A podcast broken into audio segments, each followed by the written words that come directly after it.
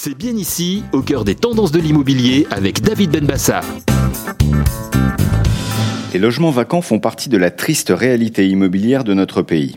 À l'heure où certaines personnes peinent à trouver un logement décent, remettre ses biens sur le marché est un enjeu majeur pour le mieux vivre et le mieux loger de nombreux citoyens en quête d'un toit ou d'un nouvel habitat.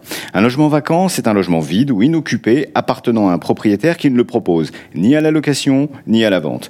Mais il existe plusieurs types de vacances. Il y a d'abord la vacance frictionnelle. Ce sont les logements qui sont temporairement vides lors de la transition entre deux occupants. La vacance de rétention, là, le bien est vide, mais déjà attribué à un acheteur ou à un locataire en attente d'occupation.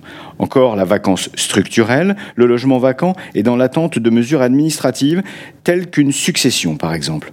Ensuite, la vacance de projet, qui est due au temps nécessaire à sa rénovation, qui est plus ou moins lourde. Enfin, la vacance qui est due au choix du propriétaire de laisser son bien vacant à cause de sa vétusté, son manque d'équipement ou plus en phase avec les besoins du marché. Ce sont ces logements qui sont au cœur des attentions.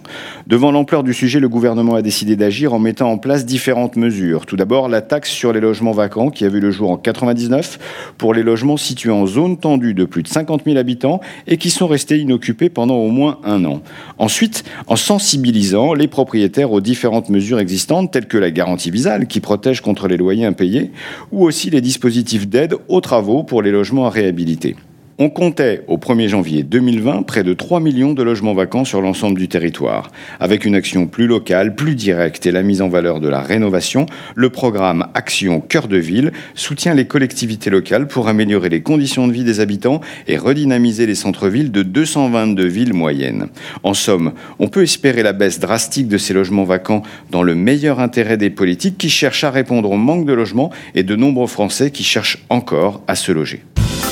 C'est bien ici, au cœur des tendances de l'immobilier, avec David Benbassa.